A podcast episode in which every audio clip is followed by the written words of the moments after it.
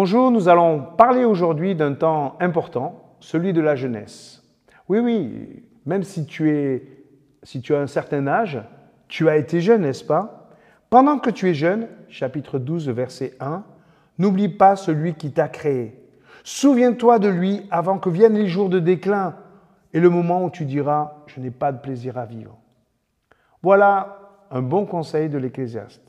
Aux jeunes, mais à tous ceux qui sont vivants. Oui, tant que nous sommes vivants, nous avons du temps devant nous. Arrêtons de penser à plus tard. Tu n'es pas seul au monde. Alors oui, il y a tes parents, tes copains, mais il y a surtout celui qui t'a créé. Il est encore plus fondamental que ton entourage, plus déterminant, parce qu'il a forgé non seulement ton contexte, ton jardin, mais aussi ton cœur. Il y a des choses qui brûlent en toi, que tu désires réaliser. N'oublie pas Dieu.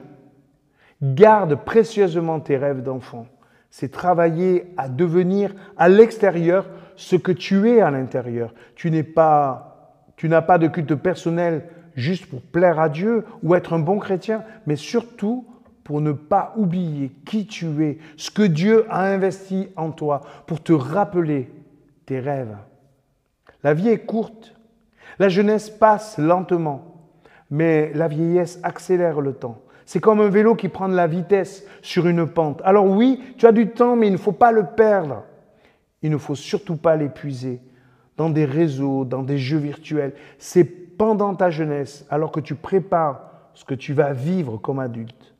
Cela demande consécration et investissement. Voilà ce que dit encore l'Ecclésiaste au chapitre 11, verset 9. Jeune homme, réjouis-toi pendant ton adolescence, que ton cœur te rende heureux pendant les jours de ta jeunesse. Marche dans les voies de ton cœur, selon les regards de tes yeux. Mais sache que pour tout cela, Dieu te fera venir en jugement. Écarte de ton cœur le souci, éloigne le mal de ton corps. Il ne s'agit pas de vivre une jeunesse triste, de se priver d'expériences riches d'enseignements, mais de vivre sous le regard de celui qui t'encourage, qui te donne la vie, qui te donne le désir de la vivre pleinement. Quel est l'avantage de vivre sa jeunesse sous le regard de notre Créateur? Eh bien, de laisser le souci et le mal de côté. En clair, ne laisse ni le mal ni la culpabilité détruire ton magnifique potentiel. Tu représentes l'avenir de ce monde. Ne sois pas amer vis-à-vis de lui. Engage-toi pour le rendre meilleur. Oui, pour que Dieu te protège du mal et du souci qui détruisent la jeunesse. Mets-toi sous son regard. Crois que tu as un bel avenir devant toi.